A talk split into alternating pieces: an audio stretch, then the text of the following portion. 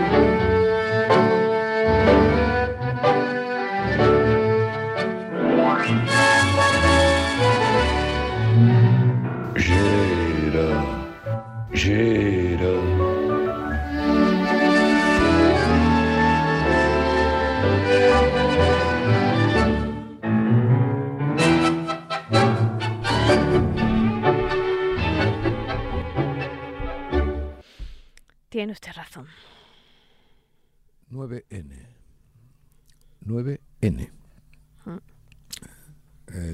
dice algo eso? Aparte de la canción de Cecilia. Sí, ¿no? Eh, la canción de Cecilia es eh, un 9 de noviembre. Claro. A ver, Porque cante, cada cante. 9 de noviembre, como siempre sin tarjeta, le mandaba un ramito de violeta. Sé que esa canción, eh, como escribí en Vida de Arcadio, solo se puede entender en Madrid.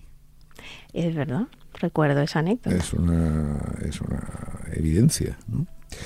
Eh, 9 de noviembre, o sea, usted que es una mujer feliz, eh, que vive de los trinos, ¿no? Cuando yo le digo 9 de noviembre, pone en marcha el jukebox y le sale Cecilia. Pero yo que soy un hombre triste y austero, eh, sufrido y desmoralizado, cuando me dice 9 de noviembre pienso en el presidente Rajoy. Ya. Eh, no solo lo pienso yo, no solo lo pienso yo, lo piensa también el, el señor Puigdemont. El señor Puigdemont ha puesto eh, una especie de cosa, de esas que ponen eh, los políticos, eh, que antes tenían que rendir eh, cuentas ante los periodistas y ahora lo hacen ante sí mismos y sus fieles, ha puesto una cosa en el, en el Twitter diciendo esta tontería que ahora dicen, cada vez que dicen Twitter, dicen X antes Twitter. Sí, sí. O sea, es una... Un engorro, claro, en contra de la economía. De... Sí, eh, sí, sí. Me- bueno, extraordinario. Eh, dice que el 9 de noviembre empezó todo. Y recuerda, y recuerda los versos de eh, unos versos de Spriu, ¿vale? que forman parte de una él- yo creo que los conoce más que por los versos de Spriu, eh, en fin, eh, puede ser que no, eh, pero eso nos pasa a nosotros también, que conocemos muchos poetas españoles por la música de Paco Ibáñez. Bueno, en el año 70, Ujú. eh, mm, eh, Raimón musicó una canción que, eh, que se llama Indesinenter, ¿vale? Eh, esa canción tiene unos, eh, unos versos de Spriu que yo le estoy buscando ahora. Indesinenter es una, por cierto, es una expresión latina que más o menos mm, podríamos traducir como eh, sin cesar, sin parar, ¿no? Eso es Incesante, que- ¿no? incesante, exactamente, indesinenter, ¿no? Y entonces eh, este hombre Puigdemont ha puesto unos versos en el que eh, dice eh, los últimos versos, dice salvat en poble, ja l'amo tot, no gos macell, sinó l'únic senyor. ¿Vale? Eh, en fin, eh, el amo ya de todo, no perro fiel eh, y estúpido, sino el único señor. El Esto lo ha puesto, señor. esto lo ha puesto eh, hoy para celebrar de este modo mm, el acuerdo al que parece que ha llegado ya con eh, el presidente del gobierno. ¿no? Es decir, mm, eh, el criminal Puigdemont, eh, y digo criminal mm, sabiendo perfectamente que no es una expresión del todo correcta, dado que no está juzgado. Pero mm, tampoco yo voy a ser un masell, ¿no? O sea, tampoco, en fin, comprenda usted, ¿no? Eh, otros han sido juzgados eh, por los mismos delitos que él cometió, como mínimo, y por lo tanto tienen adjudicada la categoría de criminales y de delincuentes. Y por lo tanto no voy a prescindir de ella, como es lógico, a la hora de, a la hora de calificar a, Puigdemont. Por lo tanto, eh, el criminal Puigdemont ha negociado con el presidente eh, democráticamente elegido de los españoles eh, un acuerdo, un acuerdo mm, basado, por lo que sabemos, en una ley de amnistía que signifique estrictamente el borrado de los crímenes de, del único señor. Hmm. Porque ahora Puigdemont lo vamos a llamar l'únic senyor. Ok. ¿eh? O sea, tú, Sí, usted tome claro. nota. Sí, ¿eh? sí, Incluso, como sea idiomas, usted puede, puede traducirlo a, a todos los idiomas que sepa, ¿no? y se lo enviamos a- comisario europeo para Claro. que sepa exactamente con quién está tratando. Bueno, pues Claro, senyor, l'únic senyor, el señor único de todas, de todas nuestras eh, tribulaciones, a- celebra con Espriu y Raimón esta, este acuerdo obtenido eh, bajo la presión de eh, la amnistía y el borrado, digamos, de, de sus crímenes. A estas horas eh, no sabemos eh, algo que estoy deseando leer, que es la exposición de motivos, es decir, por qué esta, esta amnistía. ¿no? Es decir, mm, eh, es muy probable que esa ley no es obligatorio, porque la ley de amnistía del 77 no llevaba una exposición de motivos. ¿no? Pero bueno, es probable que esta la lleve. ¿no? Y yo Sí, estoy por la mm, concordia, deseando, deseando leer esa exposición de motivos, porque Mm. Eh, es que la estoy deseando casi como cuando cada seis meses me viene eh, me viene esa especie de, de- de, mm, de impulso irrefrenable de leer otro Simenón ¿no? Pues, eh, pues eso me sucede cada seis meses cada seis meses Eh, Que no le va a dar la vida tampoco. Sí, sí, cuando mi madre eh, cu- custodiaba los libros de Simenón, yo iba a su casa cada seis meses y decía, entonces me decía ella, pero ¿por qué no coges todos los libros? No, mamá, porque esto es drogadura, y entonces yo tengo que, tengo que hacer la posología adecuada, etcétera, etcétera. Bueno, pues eh, no, no perdamos nunca el humor y usted no, No. Pierda, no pierda nunca los trinos, eh, No, a pesar de la, de la hora de la hora desvencijada de España, Nunca, de la hora desvencijada. Es de lo único que nos queda. Por cierto, en la hora desvencijada de España, ahí estuve la semana pasada viendo el estreno de de Joglars y El Rey, ¿no? El En Rey Zaragoza, ¿verdad? Estuve en Zaragoza, efectivamente.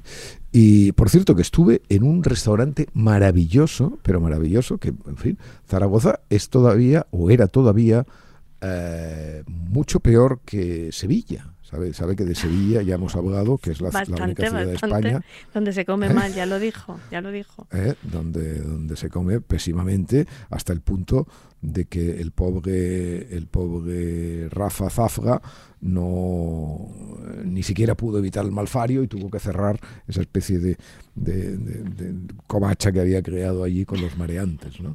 tan distinta de, tan distinta de la maravilla de Hondal en las playas de Ibiza bueno eh, en Zaragoza hay un restaurante que se llama Absintium ¿no? Donde, eh, donde estuve cenando eh, con Boadella precisamente eh, la noche del estreno, ¿no? Y, la- y lo celebramos con, con, una, con un magnum de con un magnum de manzanilla eh, un magnum de manzanilla barbadillo la saca de otoño de este año o sea acabado de acabado de exprimir ¿no? O De sea, las uvitas. eh, exprimir bueno bueno extraordinario y, y es un restaurante de una de una excelencia eh, realmente inesperada ¿no? Absintium ¿eh? Absintium Anoto, Eh, lo anoto. vale mucho Todavía no me Bien, ha llevado entonces, a ninguno de esos sitios, pero lo apunto. ¿Cómo que no le he llevado a alguno de esos sitios? Bueno, pero, pero vamos a ver, pero esto, ¿en, qué, ¿en qué capítulo del Ah, no contrato sé, está no sé. explicado esto? Bien, la obra de Boadella eh, tiene momentos eh, realmente extraordinarios y especialmente el, el- el modelo final, el momento final. Ahora, los eh, chicos y chicas de, que sean sensibles al spoiler, que se retiren. ¿eh? Porque voy, efectivamente, y usted también, usted también Sí, puede me, hacer me oídos taparé sordos los oídos, sí. eh, puede hacer oídos sordos porque voy a explicar efectivamente en qué consiste esa eh, escena final. La obra de la obra de Albert es una obra tristísima. Es una obra que tiene un- un- una, una tristeza profunda que a veces ni siquiera se puede entender muy bien por la chocarrería o por en fin, esas cosas en las cuales él se, se, se solaza desde, desde siempre ¿no? y, que, y que han hecho, bueno, en fin, con independencia de lo que nos parezca a los señoritos estetas, pues ha hecho de su, de su teatro pues una cosa popular y apreciada y querida por, por gentes muy, muy diversas. Eh, o sea que tampoco, en fin, los chocarreros también tienen su lugar en el mundo. Y, y entonces, eh, debajo de eso, insisto, eh, debajo de las anécdotas más o menos de trazo grueso, debajo siempre de la belleza, por supuesto, con la que transita todo el teatro siempre de, de Albert, eh, eh, hay como una, un, un profundo desaliento, una, una amargura que, por supuesto, trasciende, a mi juicio, eh, absolutamente la, mm, la persona del protagonista, es decir, el, el- el rey Juan Carlos. ¿no? Y la escena final, en la obra todo sale mal. Eh, Todo es. eh, eh, hacen una paella. ¿no? En, buena, en buena medida, la obra se pasan haciendo una paella. ¿no? Un recurso que ya utilizó en, en, en, en Josep Pla, pero con resultados entonces mucho más festivos que este. Y la paella sale horrible, no hay, es incomible. ¿no? Bueno, todo hay. Todo sale mal, todo, todo, todo es mm, realmente desastroso. Y al final eh, hay una escena maravillosa en la cual eh, el rey, se, el rey emérito, se enfrenta a sus fantasmas, ¿no? Allí van apareciendo pues todos, ¿no? Desde eh, Adolfo Suárez, Tejero, mm, Corina, bueno, etcétera. Todos los, todos los fantasmas que pueblan esa cabeza y esos años de, de la historia de España y de su propia historia. Y, cuando ya esos fantasmas desaparecen, de repente él se queda solo, absolutamente, se queda solo en el escenario, el escenario que es un barco, ¿no? se queda solo en el escenario, todo el mundo se ha ido. ¿no? Y entonces eh, se levanta con, con un, una manera un poco, sí, con ese andar ¿no? quejumbroso que evidentemente los años eh, se le han, le han puesto, se levanta y mira hacia el cielo. Entonces suena el himno nacional español, ¿no? los primeros compases. Y él se pone firme ¿no? y mira al cielo cuando suena el himno español. Pero claro, esa escena que usted ahora imagina queda perfectamente detallada y definida cuando usted la vea porque el rey Juan Carlos, firmes, mientras suena el himno, lleva en la mano derecha una botella de Fanta gigante. No. ¿Comprende? Comprendo, comprendo. Una botella de Fanta. Mm. ¿Ok? Ujú. Bien. Eh, yo creo que esa es la imagen. Boadilla eh, nos ha dado imágenes. eh, los poetas tienen esa facultad, ¿no? Claro. Se les ocurre de repente eso, ¿no? Un- el rey eh, firmes ante el himno con una botella de Fanta. Y se les ocurre, y, y la verdad es que yo me da la impresión de que no saben muy bien cuando se les ocurre qué hacer con ellas, ni siquiera lo que significan, ¿no? Ni siquiera lo que significan. Eh, pero la tienen ahí y la ponen, ¿no? Ujú, Entonces ujú. la insertan ahí, la encuadran. Es un momento espectacular de la obra, el final. ¿no? Y, y- y eso es lo que eso es lo que está pasando con el con España. España, con el himno, con las instituciones, con o sea, una firmeza, ¿no? Con una botella de Fanta. Ya. Eh, nadie puede creer eh, en su sano juicio que este pacto entre el Partido Socialista y su secretario general y presidente del gobierno y un prófugo de la justicia y un delincuente mm, sea algo razonable. ¿no? Eh, no lo ha creído el Consejo General del Poder Judicial, en su mayoría, no lo ha creído eh, la mitad de España, no lo ha creído ni siquiera el comisario europeo. Todos estos, eh, todas estas instituciones, puede ser que efectivamente tanto los jueces del Consejo General como incluso el propio comisario europeo de justicia se hayan precipitado, ¿eh? porque eh, esta especie de petimetre mm, de valido que se llama Bolaños, ¿no? contesta ahí con, con esa pequeña ese tonito de, esa chulería carta, institucional. Esa carta es bochornosa en los anales del bochorno Sí. español. Sí, sin duda, esa carta es bochornosa, pero hay un punto eh, que hay que reconocer, ¿no?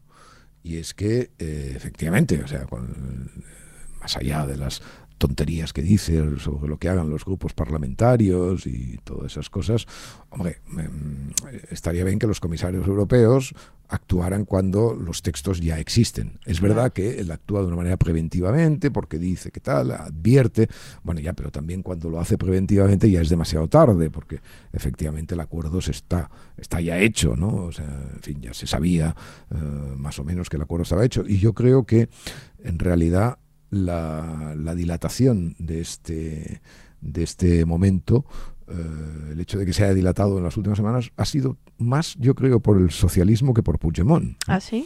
¿Por qué Porque, lo piensa? sí, me- me da- bueno, en fin, lo pienso sin ninguna eh, sin ninguna prueba. Ah, Eh, una impresión, una impresión. Una intuición, digamos.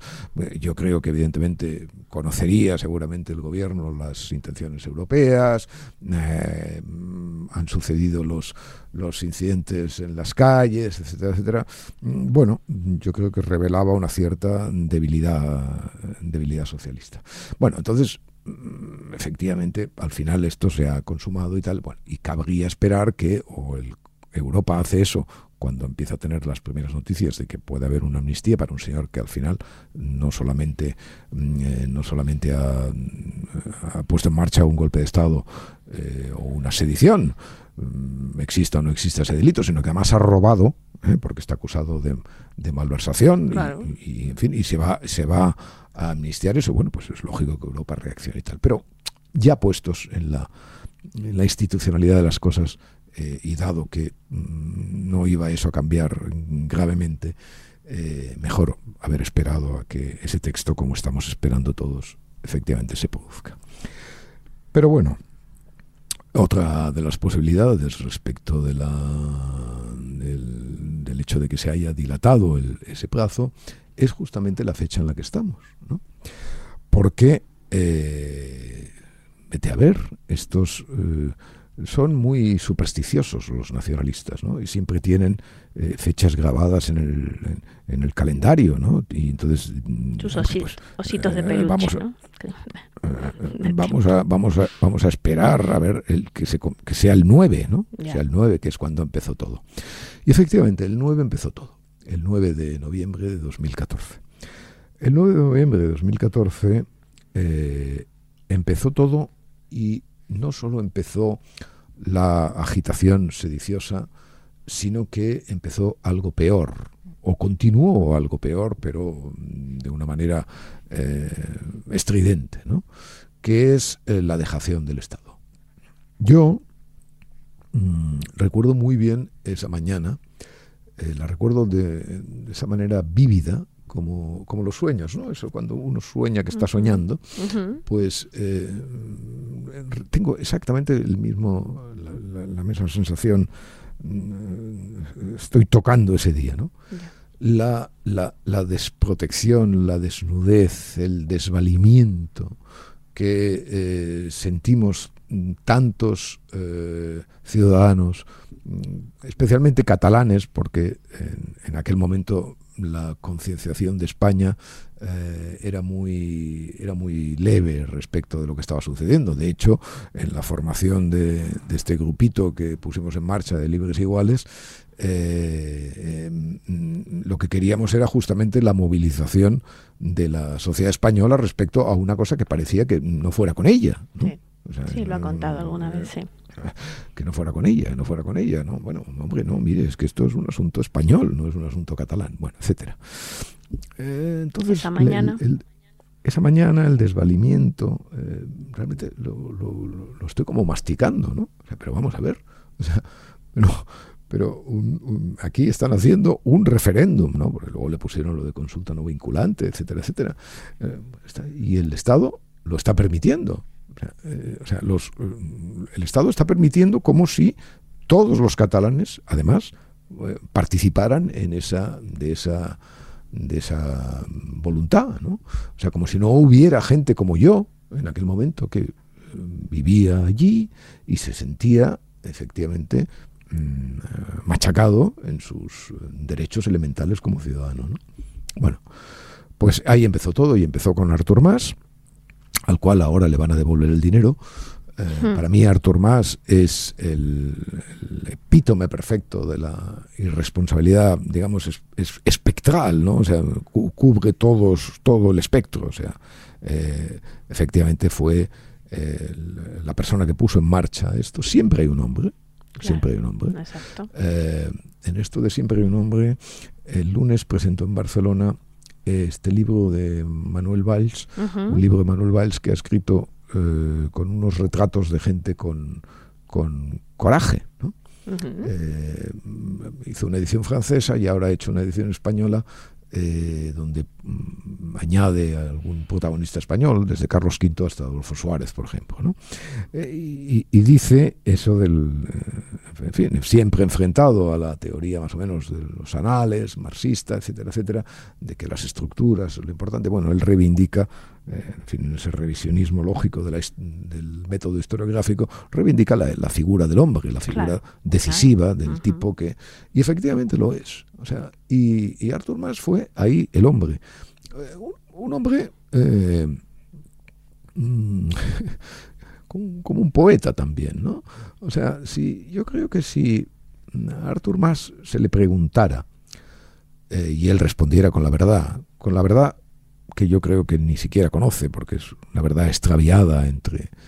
Cuando las personas hacen mm, las cosas mal y cuando, eh, cuando se conducen de una manera inmoral e indigna, eh, yo creo que acaban perdiendo la noción del, manejo de sus actos y de la explicación de sus actos. Y si uno le preguntara a Arturo Mas, bueno, pero usted por qué puso en marcha el 9 de noviembre el proceso? Realmente no sabría muy bien cuál era la causa. Se la han prestado muchas, muchos analistas, ¿no? yo entre ellos. ¿no? Eh, no, porque si fue por porque los recortes, porque antes habían, eh, habían rodeado el Parlamento y él tuvo que salir en helicóptero y bueno, ese, tipo de cosas. ¿no? O no, por la corrupción, o, no, o por el o por el estatuto que no, que no había, que, el, Tribunal Constitucional capó, eh, bueno, todo tipo, pero en realidad, en realidad él, como los poetas, ¿no? Eh, bueno, o sea, dejó eso, va, pacto fiscal, no, mire, el pacto fiscal que no he podido llegar con Rajoy, pues ahora, ahora tal, ahora esto nos va a conducir a dónde? ¿Nos va a a dónde? A ninguna parte nos va a conducir, evidentemente, nos va a conducir a la cárcel aunque, él, aunque él se librara ignominiosamente, gracias sobre todo a la actitud del fiscal de la, de la, del Tribunal Superior de Justicia de Cataluña que eh, eh, trató de no acusarle, bueno, no trató de no acusarle, no lo acusó de lo que le tenía que haber acusado, es decir, de graves delitos contra la seguridad nacional, de graves delitos de malversación y tal, que lo hubieran llevado a donde tuvo que estar, que es en la cárcel. A mí el hecho de que el señor Mas se haya librado de la cárcel y el hecho indigno de que ahora le vayan a devolver el dinero, ¿eh? porque se lo van a devolver, con la ley de amnistía efectivamente se lo van a devolver, mm, claro, sitúa, sitúa a España y a este Estado en los niveles de la Fanta, naranja. ¿no? Eh, lo, sitúa, lo sitúa. Y claro, si hablamos de si hablamos de más, tenemos que hablar forzosamente mm, de Rajoy. ¿no? Eh, mire, Rajoy, primero, yo, eh, como siempre, explico mis sesgos, incluso con, con Puigdemont, que es un tipo que me cae simpático. A mí el presidente Rajoy me cae muy simpático. ¿no? Me, parece, me parece un hombre con el cual, eh, efectivamente, las veces que he hablado con él, las veces que lo he tratado y tal, siempre me parece un hombre cargado de sentido común, de razón, de humor, de, de cualidades mm, apreciables, ¿no? también políticas. Eh, pero nunca, nunca comprendió nada de lo que estaba pasando. Y, y tuve oportunidad de decírselo alguna vez. Recuerdo especialmente una, una comida a la que nos invitó a dos o tres personas de Cataluña, porque eh, Rajoy, Rajoy eh, a- a con la vanguardia y con el notario Burniol y con, y con todos estos, hombre, no, tenía una cierta distancia, ¿no? No era como el gallego 2, el gallego supletorio este, que eh, llega a Cataluña y siempre se ve con los mismos. Se digamos, refiere a Feijóo. Burniol, la vanguardia, tal y cual. Sí, Rajoy mantenía unas ciertas distancias e incluso, eh, en fin, eh, llegó a invitar a, a sospechosos habituales como yo mismo a la Moncloa para que le dijéramos exactamente qué estaba pasando en Cataluña. Bueno, y entonces eh, em, tratamos de explicárselo, eh, yo traté de explicárselo, pero yo veía, yo veía en él una, eh, una, una, una cosa muy preocupante, una, una reacción realmente que, que, mm, iba a provocar como provocó lo peor. Y es que Rajoy era un hombre demasiado ordenado y demasiado aposentado y demasiado eh, burgués, por así decirlo, como para, eh, como para pensar que eh, el señor Mas, su interlocutor, iba a causar el desorden profundo, estructural, institucional que causó. No se lo creía. O sea, realmente no se lo creía. Y, y eso empezó a pasarle el 9N. Y el 9N transigió. El 9N transigió con, con la parálisis, es decir, eh, o sea, llegó, eh, no, no, no, creo que llegara ni siquiera un acuerdo explícito con más para permitir aquella consulta ignominiosa, sino eh, llegó un acuerdo, digamos, de, bueno, eh, sí, tú haces esto, yo mm, no me doy por enterado, etcétera, etcétera, esto no tiene ningún valor, bueno, y así, y así se fue. Muy bien. Luego pasó lo que pasó. Cuando en el 2017 eh, las cosas se ponen realmente crudas, ¿no? y ya no está más, y está Puigdemont, el presidente Rajoy todavía espera, o sea, todavía espera que el orden se imponga. En su, en su cabeza no cabe, no cabe en ningún, de ningún modo que esto realmente llegue al, a donde va a llegar. Ahora, es verdad que cuando actúa, pues actúa, ¿no? Y actuó. Y metió a este gobierno en la cárcel, sí, ahora sí saldrá, no, lo metieron los jueces, sí, muy bien. Destituyó a este gobierno, facilitó que lo metieran en la cárcel y facilitó, evidentemente, y fue el pacificador. El pacificador de Cataluña. O sea, Rajoy fue el pacificador de Cataluña, como lo fueron los policías, por cierto, que mm, el 1 de octubre les enseñaron a los eh, sediciosos mm, cuál, era el, cuál sería el precio a pagar por una revolución. Eh, lo hizo bien, lo hizo bien entonces, pero lo hizo muy mal a partir del 9 de noviembre del 2014, que es lo que hoy celebran estos sediciosos. Bueno, Puigdemont va a hablar dentro de dentro de un rato Sí. y no sé y explicará explicará lo que los acuerdos a los que ha llegado. No sabemos eh, hasta qué punto eso eh, en fin nos, nos encenderá eh, nos encenderá la sangre digamos para decirlo de una manera de manera apasionada pero bueno es que es que insisto yo creo que en estos momentos hay que regresar al punto eh, veraz y nítido de las cosas. O sea, una negociación entre un criminal y un presidente del gobierno Sí. para borrar los delitos del criminal y que el presidente del gobierno siga siéndolo. Eso es. Ah, Eso es lo que estamos juzgando. Entonces, ¿qué puede pasar a partir de ahora eh, en España? Mm, esta especulación eh, es casi obligatoria con independencia de mi aversión y mi eh, sarpullido a, a los futuros, ¿no?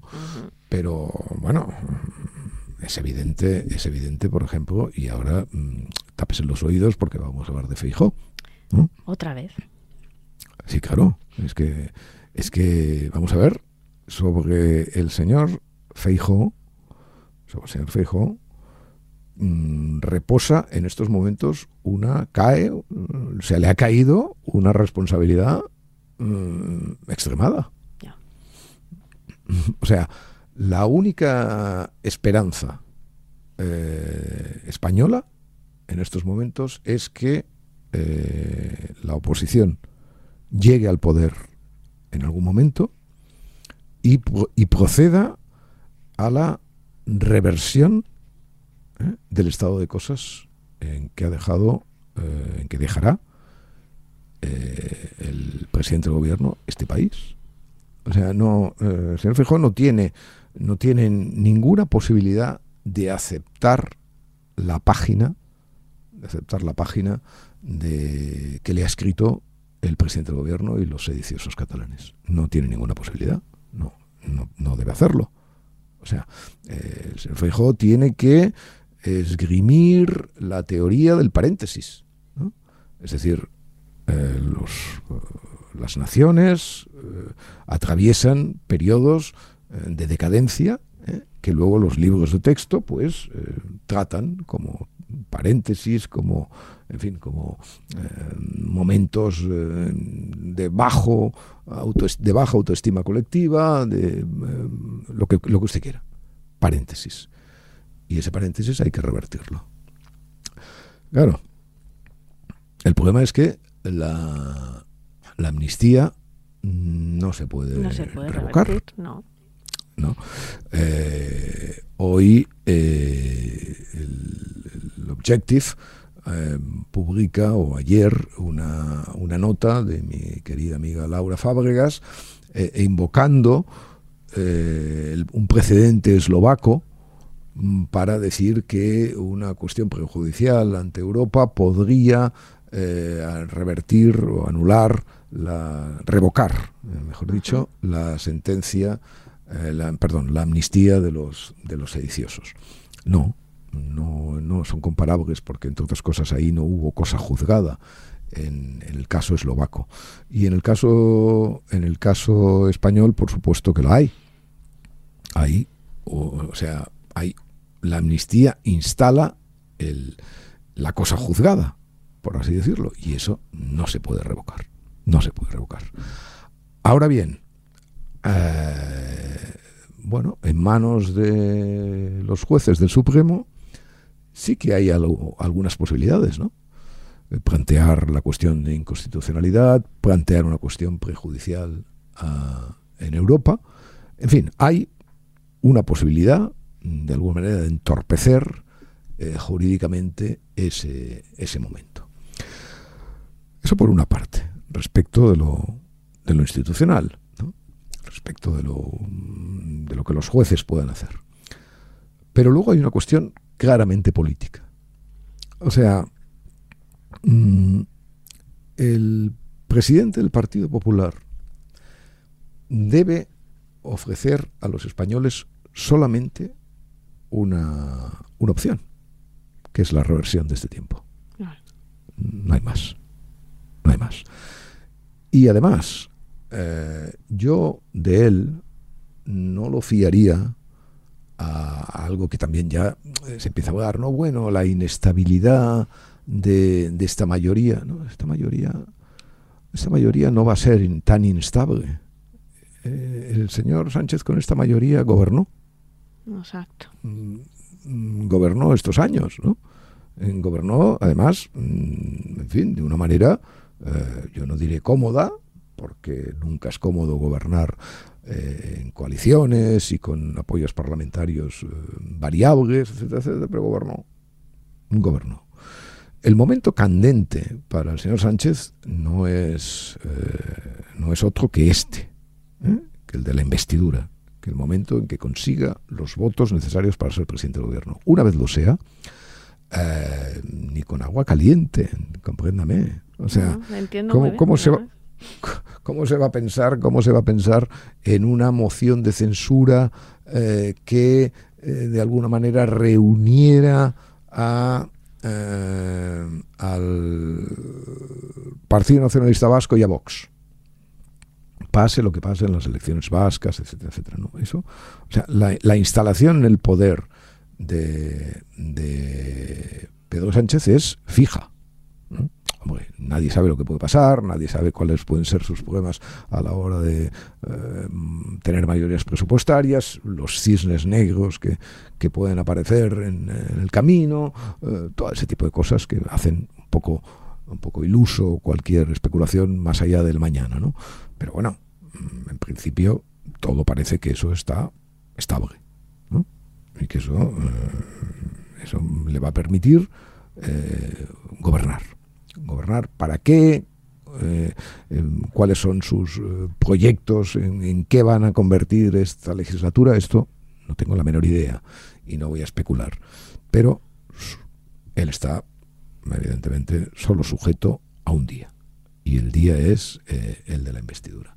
Y por lo tanto la oposición mm, yo creo que no debería fiarlo todo a la posibilidad de eh, erosionar, pues porque el grupo parlamentario tuviera defecciones eh, socialistas, porque el PNV le cogiera, no sé, un ictus moral o algo, una cosa de esta, de esta naturaleza, ¿no? ¿no? O sea, él tiene que trabajar como si... O sea, es que igual necesita estos, eh, estos cuatro, estos tres o cuatro años, lo que dure la legislatura, eh, ese fijo para construir realmente una alternativa y sobre todo para intentar algo que mire que yo soy profundamente escéptico, pero para intentar el, el recosido y la reconstrucción española.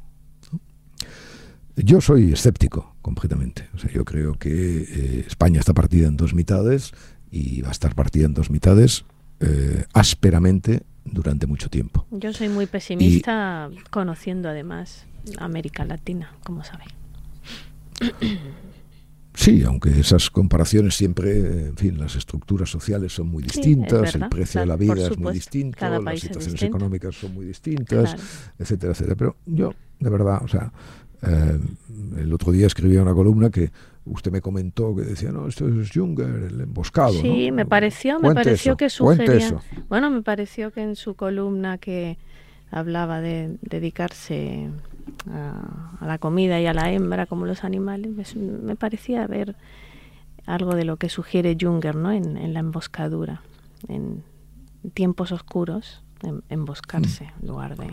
Pero no sé, sí, pero me equivoco. Yo más, no, no, hay, algo de verdad en eso, pero más que eh, respecto de la actitud privada que un ciudadano pueda tomar ante, fin, ante, mm, ante el panorama, eh, por así decirlo, eh, yo lo que creo que hay que dejarse de grandes discursos españoles. O sea, es decir, mm, creo que la, la, obligación de la oposición en estos momentos es arrancar eh, los pocos votos, que además, pocos votos que le faltan para eh, doblegar eh, el estado de cosas en el que, en el que vivimos. O sea, mm, realmente Sánchez ha cruzado todas las líneas. Todas, todas. Todas.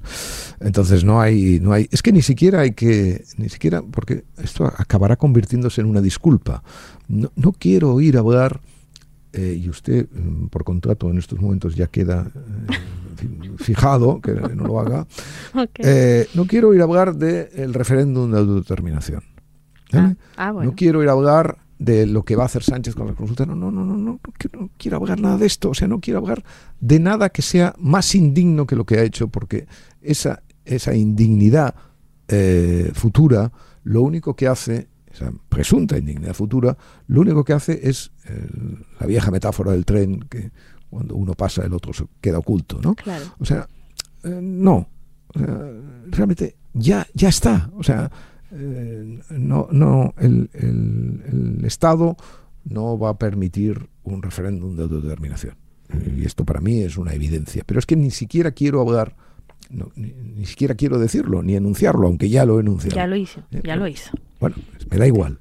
O sea, no puede ser. O sea, no, no podemos hablar del referéndum. Ya es suficiente lo que ha hecho.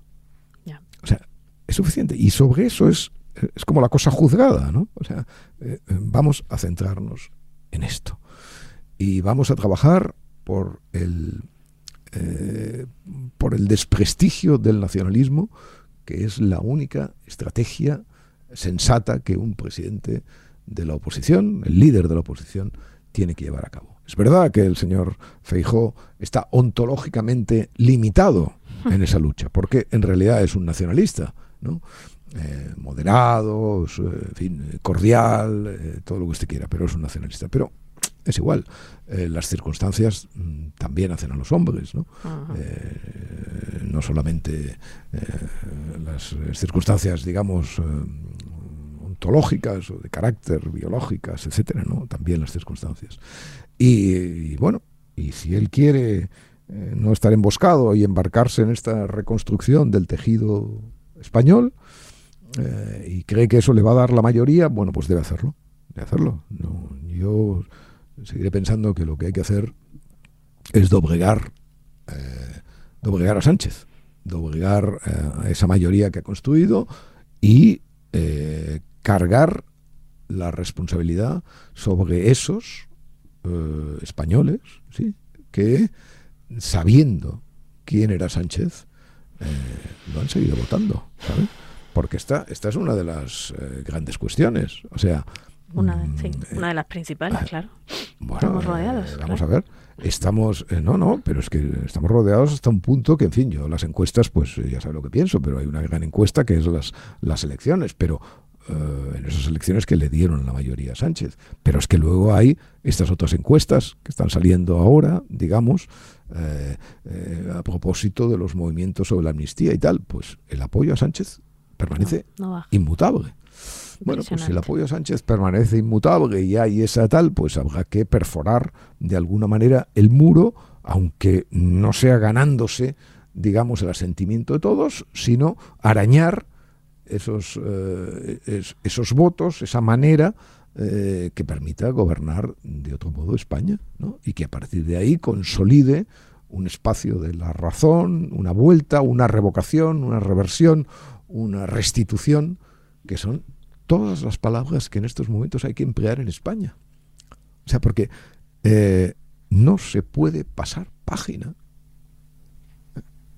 lo, para decirlo moderno, no se podrá pasar la pantalla. O sea, esta pantalla tiene que iluminar todos y cada uno de los movimientos que Sánchez y sus aliados, sus indecorosos aliados, eh, cometan desde este momento. O sea, todos.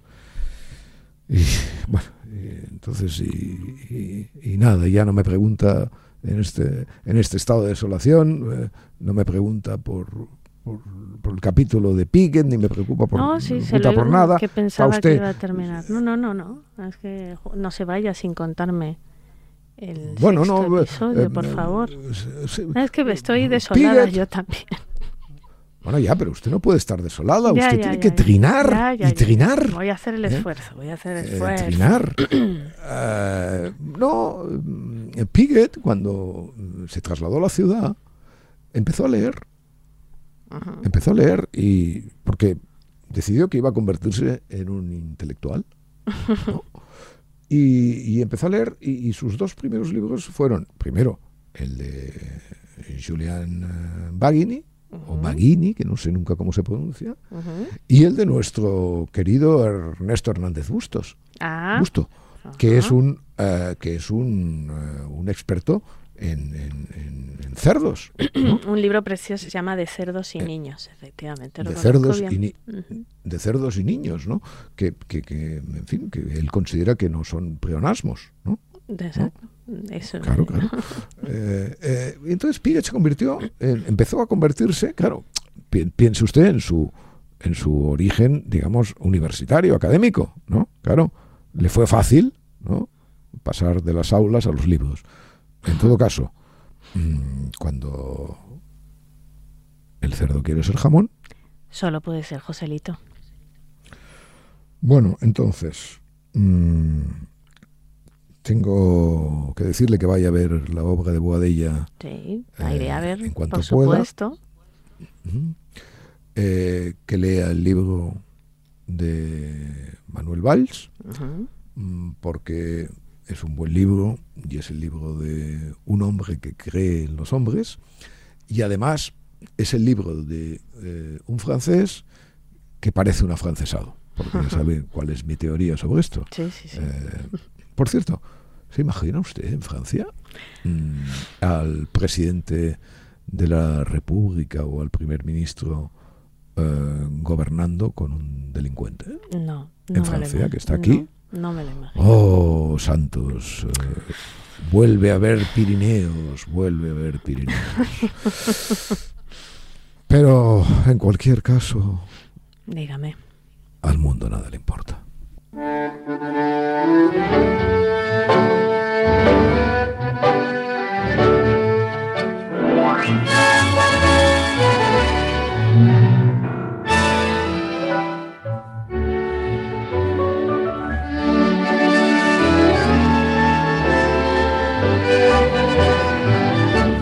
podcast de Arcadia Espada y El Mundo con la colaboración de Yaiza Santos.